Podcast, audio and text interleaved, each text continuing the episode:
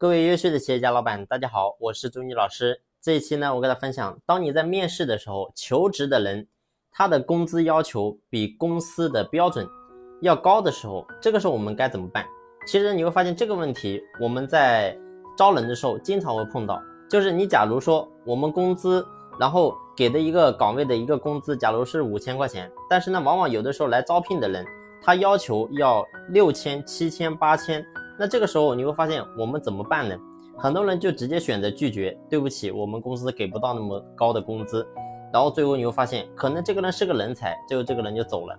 但是呢，其实我们的初心，你会发现呢，在这个市场上也有很多人是，他没有这个真才实学，但是呢，他却要求要有个很高的工资。所以呢，在这个地方你会发现是有一个矛盾，就说白了。他作为员工，他当然是想着说我的工资收入能够越高越好。但是呢，咱们作为老板，你会发现都想着说最好能够让他的收入跟他的付出是成正比的。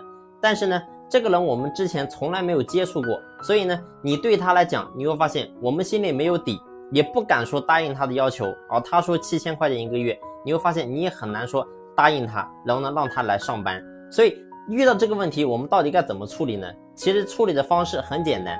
那么就是一定可以答应他，但是呢，一定要定出标准来。什么意思？你假如说今天我们这个岗位，然后工资标准是五千块钱，那来了一个人，他说我要拿七千块钱，可以，七千块钱可以答应他，但是呢，我们一定要有要求，也就是说你要拿七千，我的工资标准是五千，你凭什么能够拿七千？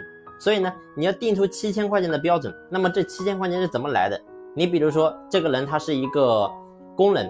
那么呢，他肯定干活，然后能能够有这个相应的产值。那很简单，你比如说你要五千块钱的话，对应你比如说干活，然后产值假如是十万块钱，那你拿七千块钱，你能够给公司创造多少产值呢？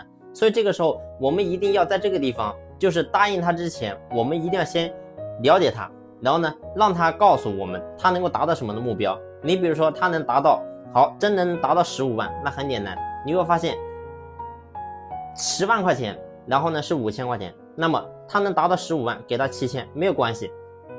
所以呢你会发现我们就可以划分，然后呢他达到多少，那么呢我们就给他相应的钱。你会发现这样的话说白了对他来讲，然后呢也是有保障的。那么对于我们公司来讲呢，其实也是一样的。说白了能够让他真正的付出跟收获成正比，同时呢我们公司也能够最大化的让一些优秀的员工真正的能够融入到我们的大集体。好了，这一期的分享呢就分享到这里，感谢你的用心聆听，谢谢。